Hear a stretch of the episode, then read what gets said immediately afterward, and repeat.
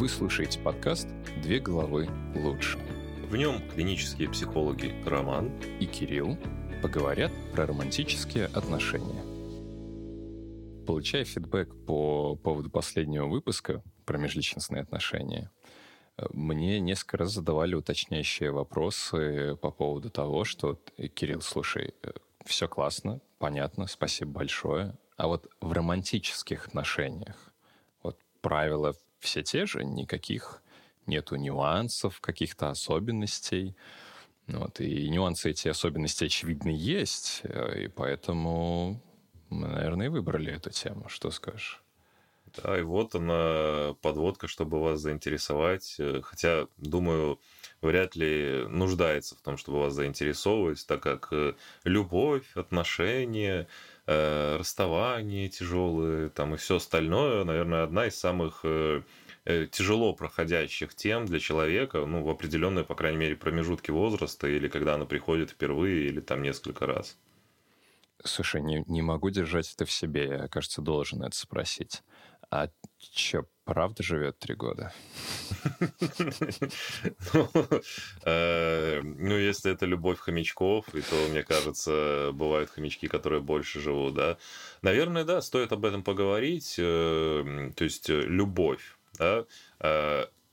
Смотрите, у нас в речи есть абстрактные слова, а есть обычные слова. Когда мы говорим слово «стол», мы говорим, что это конкретный предмет, да, угу. которого там есть похожий внешний вид, примерное там предназначение и прочее. Есть какие-то Когда... четкие характеристики. Да, да, да. Когда мы говорим такие абстрактные слова, как любовь, это наш способ э, уметь вообще с друг другом договориться. Любовь для каждого абсолютно разная, том числе и по длительности, разумеется, она вообще наполнена разными чувствами, разными там вещами, и мы просто пытаемся вот в этот весь набор своих чувств уложить во что-то компактное, чтобы передать другому. И поэтому вот и придумали такое слово. Хотя на самом деле, скорее всего, ваша любовь совершенно не похожа на любовь ваших соседей, друзей, там, и тем более людей там из другой культуры и всего остального. И ты здесь, кстати, затронул два очень интересных, на мой взгляд, контекста, где, во-первых, происходит вот эта путаница с конкретными понятиями абстрактными, и вот эта фраза про «любовь живет три года», она же про попытку относиться к любви как к какому-то объекту, ну, то есть чему-то существующему третьему. Вот. А, и тогда, конечно, конечно, если мы пытаемся, и вот здесь как раз происходит эта замечательная когнитивная, даже, наверное, лексически когнитивная ошибка. Если мы любовь определяем как некое конкретное понятие с конкрет, там типа у любви четыре ножки и сверху из ДВП столешница, то ну, мы рискуем споткнуться об это через какое-то время, ну и в конце концов она нам просто надоест через какой-то промежуток времени. Вот. И второй контекст, который ты вот сейчас в конце сказал, о том, что, наверное, вот про что мы и будем говорить, в конце концов у нас и название темы включает это слово. Любовь — это э, не какой-то конкретный инструмент, это контекст, ну, можно, наверное, обозначить до способ э, сосуществования вместе — в котором пребывают двое. Абсолютно точно, в котором пребывают двое. Ну, есть вариации на эту тему, но это какая-то договоренность между все еще двумя людьми. Поговорим об этом в следующих выпусках. Точно, точно. Когда-нибудь дойдем. Хорошо. Э, то есть мы сегодня будем говорить про отношения двух людей, которые связаны именно любовными, романтическими или какими-то вот такими контекстами вокруг них. И когда они пытаются вот создать какой-то вот отдельный вид отношений вдвоем, и объяснить, почему вот эти вот любовные, романтические все остальные отношения немного отличаются от э, обычных межличностных отношений, типа дружеских и всего остального. Да, в чем их особые сложности, в чем особые прелести и какая вообще в них какая-то разница по сравнению со всем остальным. Ну и заодно, откуда ноги растут э, у разного рода сложностей, уникальных для этого типа отношений.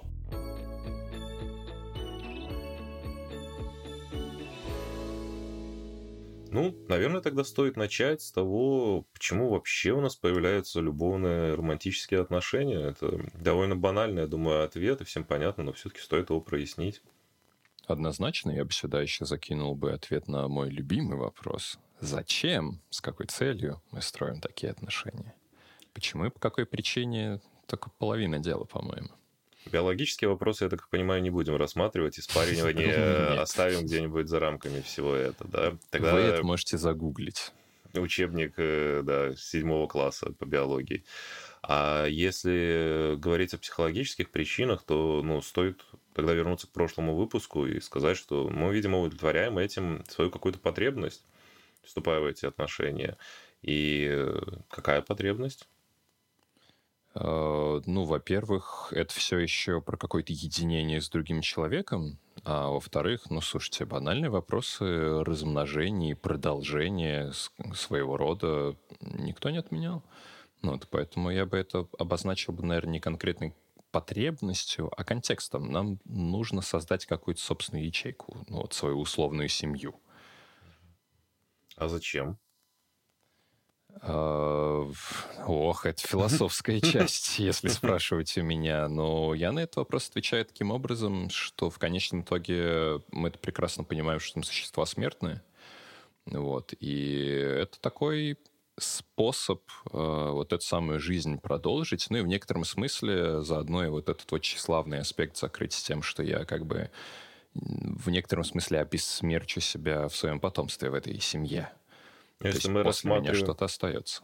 Если мы рассматриваем романтические отношения, они же бывают и без э, того, что люди способны зачать детей, или того, что они могут зачать детей, и там, того, что они хотят зачать детей. То есть э, мы сегодня рассматриваем именно причину создания романтических отношений как э, предмет того, как мы в этом пребываем, да, и почему мы хотим пребывать в этом, если у нас, например, есть друзья. Зачем нам это вообще нужно? Ну, э, здесь я бы отдельно еще уточнил, что понятно, еще раз, я точно не говорю, что контекст детей обязателен. Я тут скорее ссылаюсь на какие-то базовые биологические штуки. Наших, нашей коры головного мозга уже хватает, чтобы с такими вещами спорить где-то. Вот с этим у меня точно нет никаких проблем. Я скорее про то, что э, эта идея как мне видится, это про идею создания чего-то нового, третьего. То есть в дружеских отношениях в, все равно сохраняется какая-то дистанция. Вот. Да, мы ее выбираем сами, она минимальная в сравнении с дистанцией с незнакомыми людьми, но в рамках романтических отношений, ну, давайте зайдем в этот вопрос хотя бы в силу того, что в романтических отношениях я занимаюсь сексом, то есть физически вхожу, ну, там, или получаю э, какой-то контакт с другим человеком. То есть мы здесь как бы объединяемся в какой-то цельный организм. Ну, вот я вижу в этом такую большую потребность. Ну да, вот мы, когда я с друзьями обсуждал э, идею о том, что комфортнее в чем-то даже, может быть, пообщаться с мужчиной, или когда, знаешь, налаживаешь контакт с каким-то другом, и потом думаешь, блин, все равно хочется отношений. Я вот в своем, по крайней мере, прошлом так переживал по поводу того, что я не гей, потому что было бы намного комфортнее, ведь, ну, дружеские отношения у меня уже да. получилось выстроить, да, но трогать кого-то хочется, а вот, ну, конкретно я трогать мужчину не хочу, и приходится искать человека, с которым я удовлетворю, соответственно, не только какие-то интеллектуальные, там, эмоциональные способности, но еще вот и тактильные какие-то. Это забавный момент, потому что вообще-то подобный этап проходил я. Но и вообще, на самом деле, если вспомнить дедушку Фрейда, то он категорически утверждал, что все проходят такой этап. Вот. Но я, да, я тоже вспоминаю какие-то ранние годы, вот даже до пубертата. Ну и в пубертате в некотором смысле, наверное, тоже. Мне тоже, мне так классно дружилось с моими друзьями, и ничего, в общем, не было нужно. Ну и логичным образом, просто в силу пола мы выбираем скорее людей нашего пола. Вот, и я тоже думал, блин, вот, ну, вот только кое-чего не хватает, чтобы прям жизнь вообще сложилась. И я, собственно, пытаясь строить романтические отношения очень большое количество лет, пытался строить их через то, что я сначала пытался построить с противоположным полом такие же дружеские отношения, и типа логика была следующая, что мы сейчас это э, построим такие же по качеству отношения, как вот у меня с друзьями, что докажет в некотором смысле, что это ну вот свой человек. Uh-huh. Вот. Но так как это другой пол, то, то потом мы добавим туда еще некоторое количество элементов, э, и, и все вот будет работать. Как выяснилось, в результате схема была ошибочной. Я так подозреваю, да? Это точно работает как-то не так. Ну, я, ладно, не буду так категоричен. Это, наверное, и так тоже может сработать, но это прям экстравагантный способ. Ну, вот давай я попытаюсь на вот этих наших э, смешных попытках того, как мы мечтали стать геями, но не получилось, э, объяснить, в чем разница, да? То есть, э, когда вы вступаете в отношения, в целом вот общее их начало, общая идеология, может, надо так сказать, или контекст, в котором вы пребываете, он выстраивает какое-то вот последующее ваше взаимоотношение, да, то есть, ну вот, например, вы с начальником, да, он там руководит такой жесткой палкой, у вас уже такие отношения начальник-подчиненный, да, или вы там с мамой, как э, лучшие подружки, и у вас отношения переходят в какую-то более дружественную сторону. И вот если мы говорим о том, что выстраивая романтические отношения, мы все-таки выстраиваем их по-другому, то в первую очередь они и начинают воспринимаются, скорее всего, по-другому, и весь mm-hmm. вот этот вот контекст, он обретает немного другой смысл, потому что в моем случае друзей я действительно выбираю относительно того, как мне нравится там с ними говорить, насколько там далеко или на похожие темы мы можем зайти с ними, насколько там в чем-то сходимся или насколько как какие-то там ментальные характеристики соответствуют, тогда как к отношениям я все-таки подходил э, всегда немного с другой стороны, и нет, это не по принципу, насколько внешне мне нравится человек, хотя это тоже имело быть, да. Ну, Просто безусловно. в отношениях романтических я скорее занимаю немного другую роль. То есть у меня э, немного другая какая-то ролевая модель, вообще контекст относительно того, как я пребываю там с друзьями и как я пребываю со своими вот партнерами там прошлыми или настоящим. И он сильно отличается в эмоциональном спектре того, что я от этого получаю, и того, что я даю. То есть я не даю то же самое своей девушке, что даю друзьям и наоборот. Так это что получается? Ты не дружишь со своей любимой, и вообще в романтических отношениях нельзя дружить, а, а, а дружеские не могут перетечь в романтические? Назревает, полагаю, у, у кого-то из слушающих нас такой вопрос. Ну, не зря же я сказал до этого, что и дружба, и любовь — это довольно абстрактные вещи, и прочее, и прочее, и прочее. Просто тот пример, который привел Кирилл, почему я сразу сказал, что, ну, скорее всего, ничего не получилось, да? Он пытался свой опыт с кем-то воссоздать э, в опыте с другим mm-hmm. человеком. И в этом-то была проблема. Никто не мешает yeah. Кириллу конкретному или абстрактному дружить со своими друзьями, да, но Кириллу больше не нужны друзья, у Кирилла есть друзья, и поэтому, угу. когда он попытается завести э, человека с идеей, что это может быть еще один мой, мой друг, в которого я могу тыкать, грубо говоря, то, э, ну, извиняюсь, это, это сексизм, не знаю, я даже не знаю теперь, это сексизм или нет. Если, если это сексизм, то извиняюсь. Э, вот, и если он вот такого друга себе заведет, то, ну, вообще не очень-то понятна модель того, что Кирилл пытается выстроить, да, то есть нету какого-то контекста между этим, он развалится рано или поздно. И он развалится скорее даже рано, э, по той простой причине, что здесь происходит вот то, про что я говорил, про путаницу абстрактного и конкретного понятия, где я вообще-то в рамках этих отношений на самом деле не очень-то учитываю, с кем я строю взаимодействие, потому что я, по сути, э, открываю вакансию друга, в которого uh-huh. в придачу еще, наверное, можно и потыкать с добровольного согласия. А, и вот, ну, собственно, соискателя ищу. То есть я не с конкретным человеком пытаюсь построить какие-то уникальные взаимоотношения. Говорю, слушай, а, я вижу это как-то так, а, за это будет вот что-то такое, что, как, подписываешься, не подписываешься. Вот, по сути, натягивая сову на глобус, поэтому, конечно, конечно, в конечном итоге это либо не работало вовсе, либо это получалась какая-то жутко костыльная схема, которая довольно быстро разваливалась. Я вот сейчас, слушая тебя и как бы вспоминаю, что до этого сказал, я, кажется, сформулировал какое-то основное отличие того, как мы вступаем в романтические отношения, ну, если говорить слово правильно, mm-hmm. наше любимое, и вот того, как мы вступаем в дружеские, да. Вот я от своих друзей на самом-то деле ничего такого значительного не жду, по той причине, что не собираюсь с ними объединяться навсегда или на очень долгое время во всех смыслах, в том числе бытовых и прочее.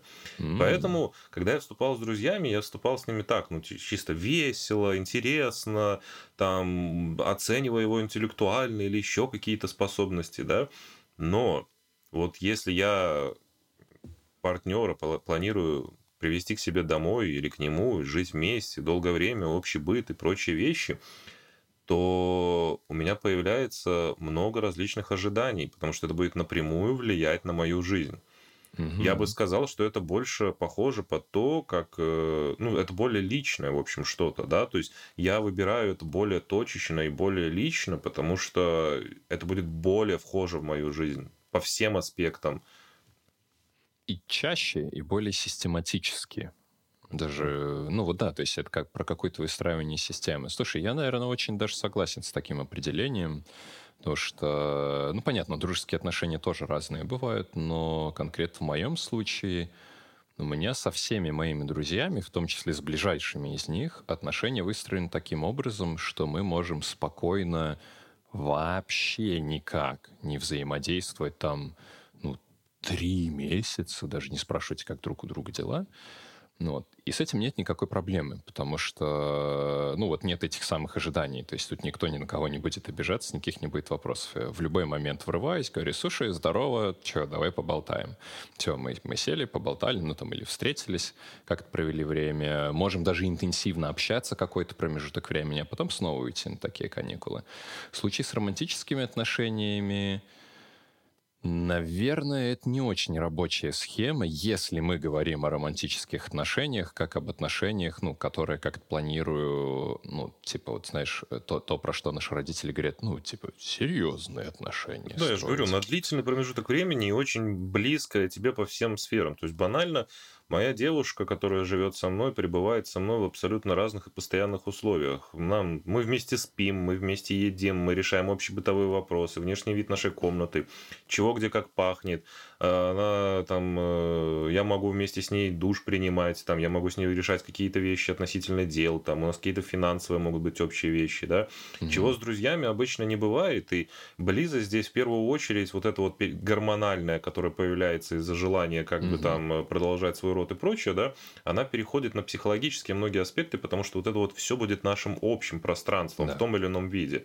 Понятно, у меня свой телефон, у нее свой, там у нее свои трусы, у меня свои, но базовые какие-то вещи, там из разряда кровати, там телевизоров, э, жилплощади и прочее у нас будут, ну, намного более общие, чем мои, у меня с моими друзьями или даже с родителями.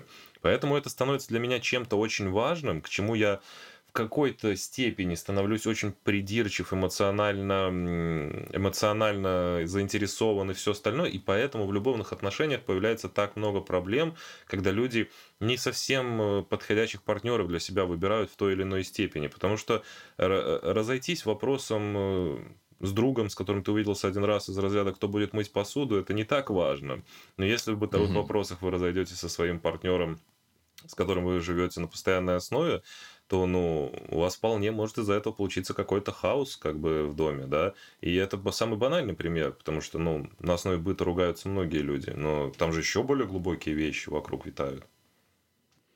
Слушай, ну у нас тут назрело э, два очень опасных момента, особенно в 2022 году, э, где первый получается, что мы, по сути, чуть ли не консервативно утвердили, что э, формат романтических отношений, где мы явно не друзья, ну, то есть, ну, мы там спим и взаимодействуем, все такое, но не живем вместе и вообще можем там по три месяца не видеться, что-то что-то какое-то такое неправильное что-то. Вот Нет, с этим, наверное, нам бы надо разобраться. Ну, я-то понимаю, что мы в этом смысле одинаково думаем, у нас явно нет никаких проблем, но, кажется, это стоило бы пояснить. Уже еще раз, в 2022 да, не, неправ... не неправильное, но абсолютно другое, да, то есть э, это вот как если брать э, семью вашу изначально с мамой и папой, которую мы потом затронем, да, может быть, вы сейчас сами и работаете, Сейчас будет долгая подводка, mm-hmm. подождите.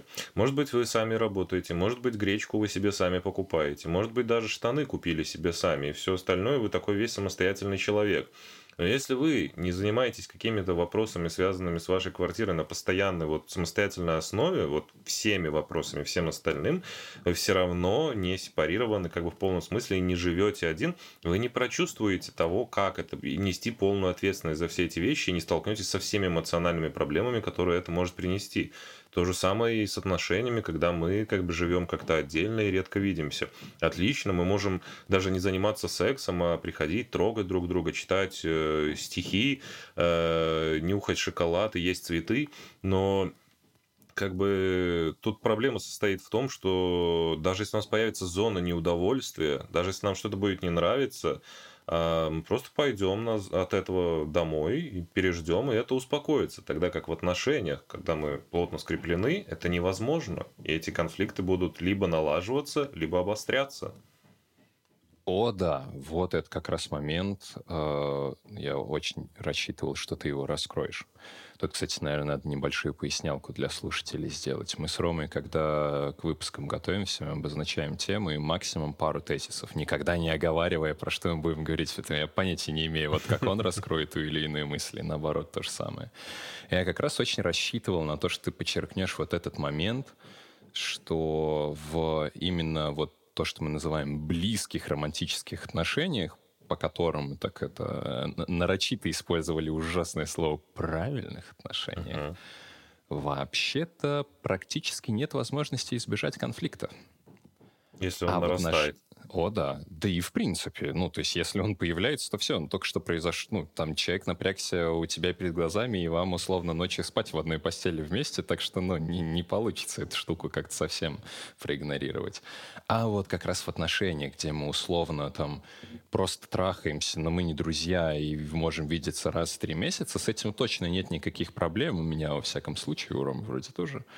Вот. Но это в конечном э, итоге мне видится, хочу подчеркнуть, э, мне видится как некоторая защитная реакция, неготовность пойти в какой-то более близкий контакт, э, потому что нужно сохранять вот это какое-то пространство, вот эту какую-то дистанцию, чтобы избегать каких-то вещей, например, таких конфликтов.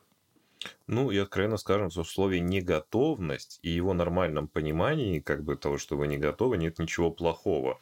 Плохой исход только когда вы не готовы к настолько тесному сближению с людьми, которые не являются mm-hmm. вашими родителями и прочее, но при этом туда лезете. Вот это mm-hmm. вот тогда очень проблемно, болезненно. И вот буквально сейчас я вам прямо на лопате вывалю на вас основную причину того, почему ваши отношения до этого не получились или почему они не получаются чаще всего.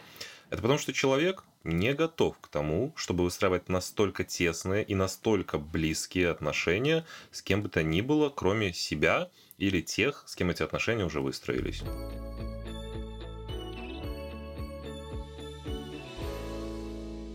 Ну, мне кажется, в рамках предыдущего блока мы вывели два основных тезиса, с которого я хотел бы зайти во вторую часть, где в первом мы говорили о том, что человек может быть не готов к построению близких, ну так, наверное, я бы добавил бы слово, близких стабильных, в смысле постоянных, а, без каких-то больших прерываний романтических отношений, с чем нет проблем, а, но интересно, с чем это могло быть связано. И второй тезис был про то, что, вот как мы рассуждали про наше детство, что мы пробуем э, натянуть сову на глобус, как я выразился, то есть взять какой-то паттерн, и без учета особенностей другого человека, ну, по сути, нанять его на вакансию вот в том виде, в каком мы ее представляем. И мне кажется, обе этих модели объединяет одна простая вещь. Состоит она в том, что это такая защитная реакция и, так сказать, последний барьер, который помогает мне э, не набрать интимную дистанцию с человеком, с которым я взаимодействую. Интимно я сейчас имею в виду не в сексуальном ну, плане. Ну и в нем тоже. А, ну и в нем тоже, конечно, конечно. Вот. А, а именно в таком смысловом, наверное. А, и то есть речь о том, что мы иногда оказываемся не готовы встретиться во всей полноте с другим человеком, а во всей полноте я имею в виду в том числе с какими-то его сторонами, которые нас не устраивают. Ну вот, и тогда мы можем здесь держать вот эту самую дистанцию или пытаться строить отношения не друг с другом, а в зависимости от модели, для того, чтобы некий образ себя или другого человека, или и себя, и другого человека поддерживать не подвергать сомнению, и уж тем более, не дай бог, не разрушить и не узнать, что, о боже мой, я, оказывается, могу быть не очень хорошим человеком в отношениях, там, ну или мой партнер. Как хорошо, что масс-медиа выпускала так много романтических фильмов, которые позволят нам держаться от всего этого подальше, дарить друг другу цветочки, шоколадки, ходить в какие-нибудь парки аттракционов, никогда об этом не думать. Жалко, что такое длится недолго, но можно же заводить постоянно новые отношения. Это я к чему? Да, да, вот через три года желательно меняйте партнера, ну, как бы, потому что ну, ему надоест э, цветочки из магазина, который у вас за углом. Э, Придется дальше бегать, а зачем это нужно? Я тут вот вообще к чему? Я хотел спросить у тебя, у себя, у мира, угу. почему же это так больно, Кирилл? Почему же так больно расставаться с любимыми людьми, ну, которые раньше были любимыми? Вот эти вот измены, mm-hmm. предательства, э, наших ожиданий, нас самих, э, расставания.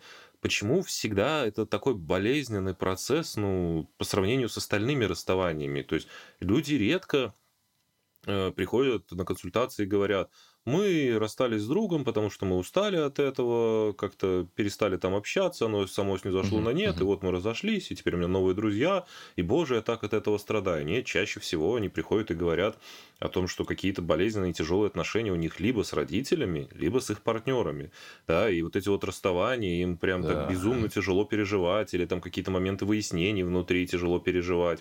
А если человек еще очень эмоционально восприимчивый, так его вообще там штормит во все стороны. Почему же это так тяжело, ведь, э, ну, то найдите себе другого человека вроде бы, да, и все, идите к нему. Почему мы так mm. по поводу этого страдаем, и все эти песни, знаешь, там 80% песен про любовь или оставшиеся 20% про неудачную любовь. Про тяжесть. Да, есть, ага, да. Наверное, даже ну, наоборот, да. слушай, процентов 80 про тяжесть. Ну, это зависит от того, какое, какое радио ты слушаешь, Кирилл. Я, вот видишь, более позитивное слушаю. Справедливо, а, справедливо. Так вот, почему? Почему это так тяжело всегда? Но ты таким жирным мазком э, увязал между собой, что это, это наверное, как-то связано с родительскими отношениями. И, ну, конечно, конечно, это связано с ними, это первая причина.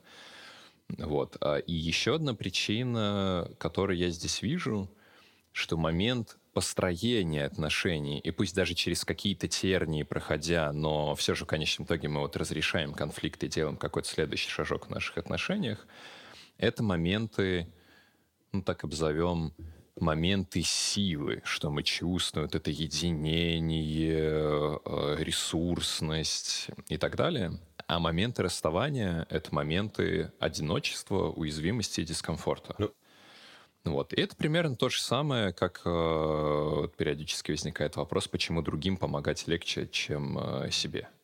Ну, потому что когда ты помогаешь другим, ты сильный и крутой. А когда нужна помощь тебе, ты подсвечиваешь, что ты в данный момент уязвим и не справляешься.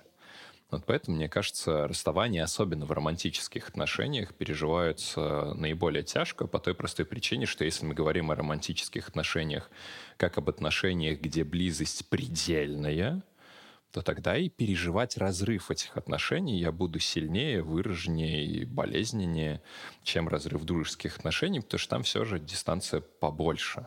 Вот. Ну и плюс дружеские отношения в конечном итоге всегда носят чуть более нейтральный характер, чем э, романтические отношения. Получается, как мы в первой части сказали, эти отношения, любовно-романтические, как угодно, отличаются от всех остальных своей максимальной близостью и вхождением человека другого во все сферы твоей жизни или в максимальнейшее количество по сравнению да. с другими людьми. И из-за этой вот открытости, которую ты себя предоставляешь во всем этом, да, чтобы человек во все это зашел, э, ну, то есть, чем больше ты предоставил, тем больше близость между вами, да, получается. И из-за mm-hmm. вот этой вот открытости ты становишься как раз-таки более уязвим, потому что этот человек является теперь частью вот этого вот кладежа знаний, ну, которому ты сформировал супер особое отношение, да, то есть это вот, это вот единственный человек, которого я пустил туда, единственный человек, которому я рассказал об этом, это человек, у которого так много информации обо мне, у которого так много времени, угу. так много близости, да, то есть он, э, в отличие от друзей, которых может быть пять, э, или знакомых, которых может быть больше, да, э, он, э, да, он является один. сейчас тем, что вот э, выделяется на общем фоне и светится каким-то особенным светом, поэтому угу. терять его, это как терять самую дорогую вещь в квартире. Ох, сам дорогую вещь Так, квартире. подождите, Щас подождите, это что, кажется, опять, опять что-то, опять что-то унизительное шовинистское? Я, я просто в этом не разбираюсь, извините, да. хорошо, не вещь, конечно, не вещь, не вещь, не вещь. И мужчина, и женщина не вещь, это люди, и, конечно, они не только в квартире, конечно. Никаких посудомоек. Посудомоек – это только техника. У тебя отмо- отменят, тогда поймешь. А, Но вообще, на самом деле, я вот еще здесь хотел подчеркнуть про степень близости. А, Дружеские отношения очень редко, ну и так, вот здесь я прям позволю себе это такое э, словечко, в норме дружеские отношения вряд ли хоть когда-нибудь станут конкурировать по степени значимости с родительскими. Но сколько конфликтов, вспомните, кино, опять же, песни, книги, где контекст романтических отношений конфликтует с контекстом родительских. А родительские, ну, чисто биологически обусловлено, самые близкие отношения долгое время. И вот, то есть, вдумайтесь, мы в рамках романтических отношений своего партнера подпускаем настолько близко, что он может даже где-то попытаться, ну или просто логичным образом э, вот эти вот ваши новые отношения начнут перевешивать родительские. Вот настолько мы становимся близки. Вот. а, И тут, раз уж я снова подступился к родительским, вот все, что мы описывали до этого про степень значимости, про количество вложенных сил и так далее, это будет болезненным в случае расставания, э, даже если у обоих партнеров, которые расходятся, устойчивое я, порядок с самоценностью и вот эти вот все вещи. Ну, короче, походили они на терапию, и все у них в порядке. А если они не ходили, и если модель родительских отношений была, например, созависимая, то тогда человек, вступающий в романтические отношения, тот как раз то, с чего я начал этот блок, что мы э, так сильно будем бояться проявить себя или так сильно будем бояться дать возможность проявиться нашему партнеру, что будем строить взаимоотношения от каких-то паттернов, рискуем выстроить вдвоем, э, возделывать созависимую модель отношений. А созависимость это что значит? Это зависимый от зависимого. Ну и наоборот, соответственно. Вот. И тогда при таком разрыве это будет вообще, простите мне мой французский, полный пиздец по той простой причине, что в созависимых отношениях я еще и свои собственные потребности и желания завязываю на другого человека. То есть если вот этих сбалансированных отношениях э, мы сильно сближены, но все равно у нас есть какие-то собственные контексты, собственные интересы, нам не обязательно во всем взаимодействовать друг с другом, и это все равно будет болезненно при расставании, то уже модели созависимости... Здравствуйте. Сейчас э, Кирилл много сказал, а мы все это возьмем с вами, друзья, и в простую форму облечем. Теперь смотрите, вот, Блин, да, давайте. Краткость вообще вот не мой талант, к э, сожалению. рождаетесь вы, вот у вас ваша мама, да, вот вы с ней строите какие-то отношения, и она является вашим ориентиром там близости, безопасности и всего, чего вы знаете, самого такого теплого в этом мире. Когда вы готовы на построение действительно близких и длительных романтических любовных отношений, вы берете свою маму и типа, на мусорку мама, ну, на второе место, я имею в виду. И в результате вы теряете что-то очень важное. Вы освобождаете место для вот этой вашей близости, для вашей вот этой вот подзарядки, уверенности, тепла, поддержки и всего остального. Да? И это место должен занять кто-то очень подходящий, потому что, ну, как бы это вот ваш какой-то очень сильный ориентир эмоциональный. Вот вы его туда ставите, этого человека, и если, конечно, представьте, с этим человеком будет что-то не так, или ваши отношения как-то не так разовьются, ну, представьте, насколько больно. Вы недавно только что маму как бы на мусорку выкинули, никого не осталось.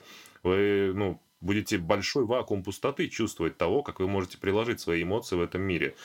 Поэтому очень важно в такой идеальной схеме, да, чтобы вот когда мама, там, папа и прочие отправляются на второе место, чтобы у вас действительно произошла какая-то пауза в том, когда они отойдут на это место, да, то есть вы от них сепарируетесь в хорошем смысле mm-hmm. этого слова, вот это место попустует долго, да, вы его как бы оцените, посмотрите, чего вот мне не хватает без мамы и папы, чего, может быть, мне нужна какая-то полноценная там любовь, какие-то вещи, и вообще заметите себя в этом пространстве. То есть не я в зависимости от того, что происходит у меня в отношениях, а вот без отношений. Что у меня вообще в жизни происходит? Я ну, какой? Вот когда да, вы осмыслите себя вместе с этой пустотой, назовем ее вот так, да, то есть когда mm-hmm. вот это вот ориентиры спасания через пуповину уйдут.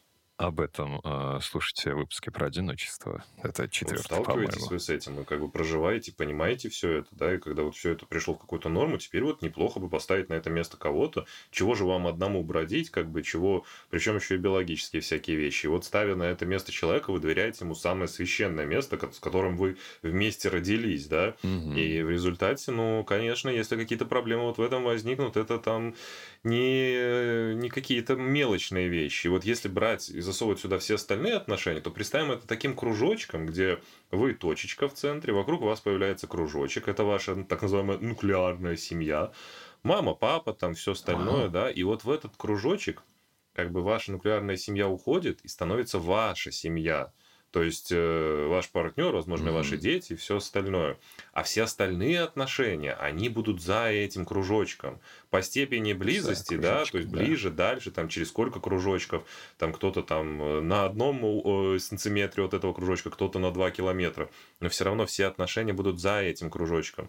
Поэтому их потеря, выяснение в них или какие-то сложности в них не настолько болезненные и тяжелы, потому что ну, это как э, плохой пример, очень тупой и прочее, но это как алкоголик под домом, как бы и в вашем доме.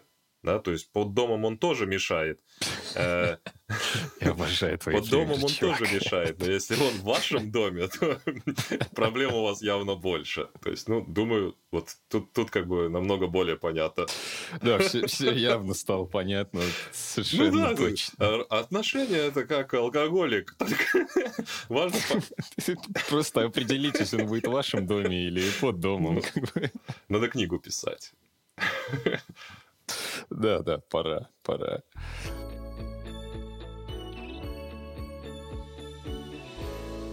Итак, в этом выпуске получилось не то чтобы сумбурно, но мало тезисов скорее было, чтобы четко это все запомнить. Наверное, меняем формат и стараемся больше вас развлекать и меньше быть занудами, но все-таки тезисы.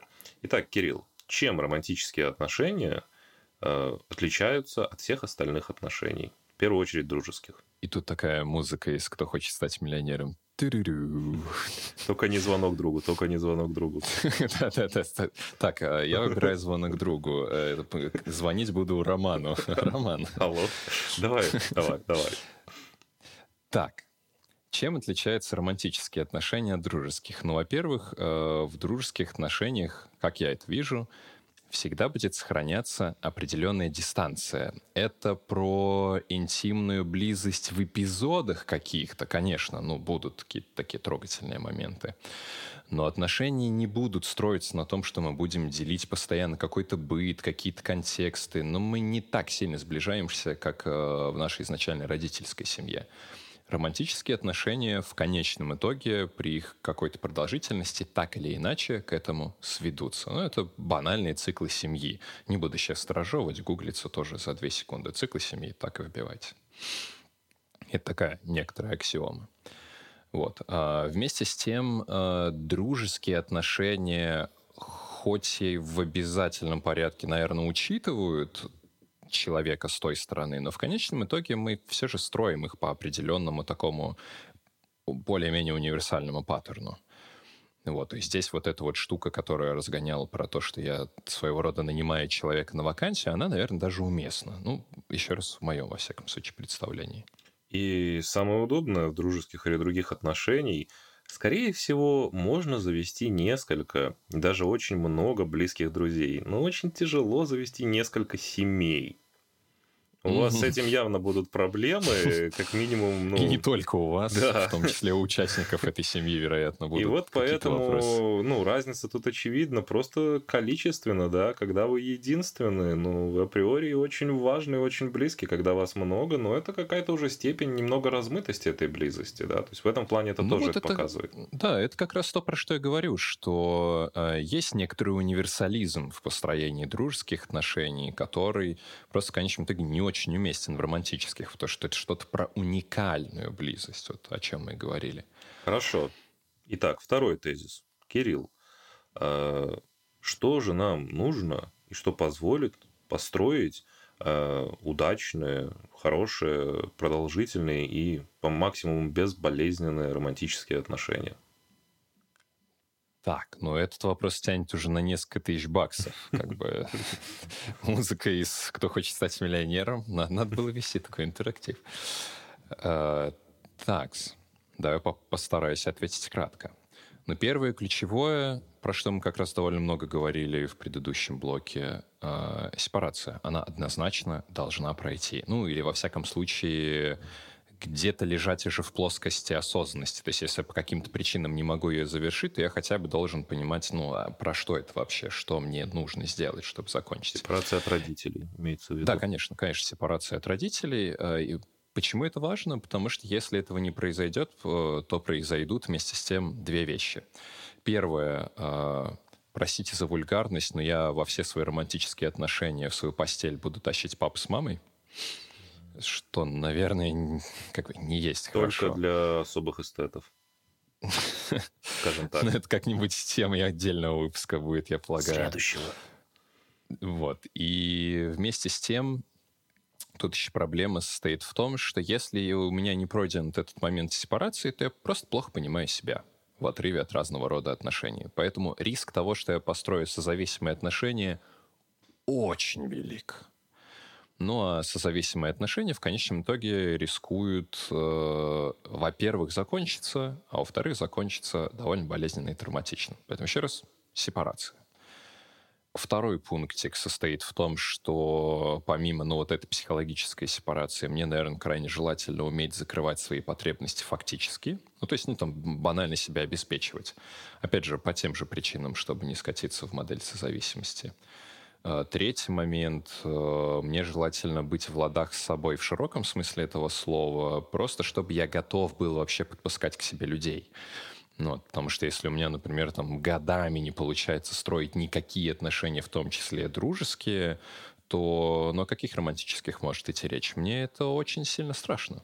И четвертое, и, наверное, последнее, но то, к чему люди как раз-таки редко прислушиваются, построение настолько близких и тесных отношений, всегда относитесь к этому как к обучению новому языку.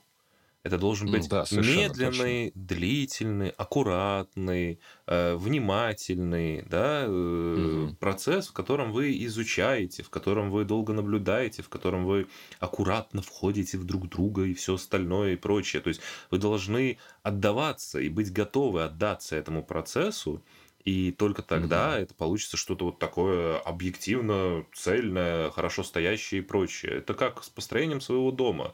Если в этом сильно спешить или выбрать не совсем хорошие материалы, то ну, когда-нибудь он рухнет, и, скорее всего, прям вам на голову, потому что вы там живете. Ауч, твои примеры все еще великолепные.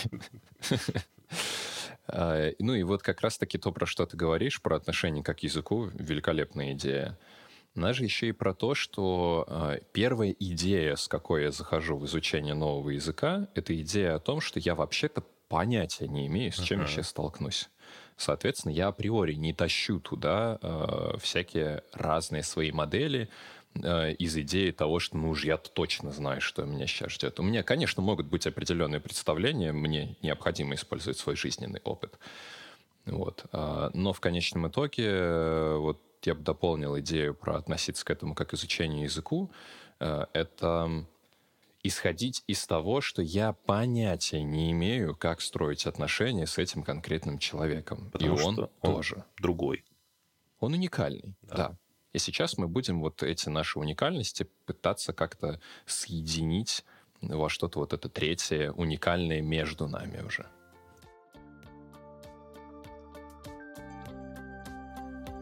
Вы слышали подкаст «Две головы лучше». Подписывайтесь на нас на всех основных подкаст-площадках и следите за обновлениями. Ну а пока, пока. До встречи.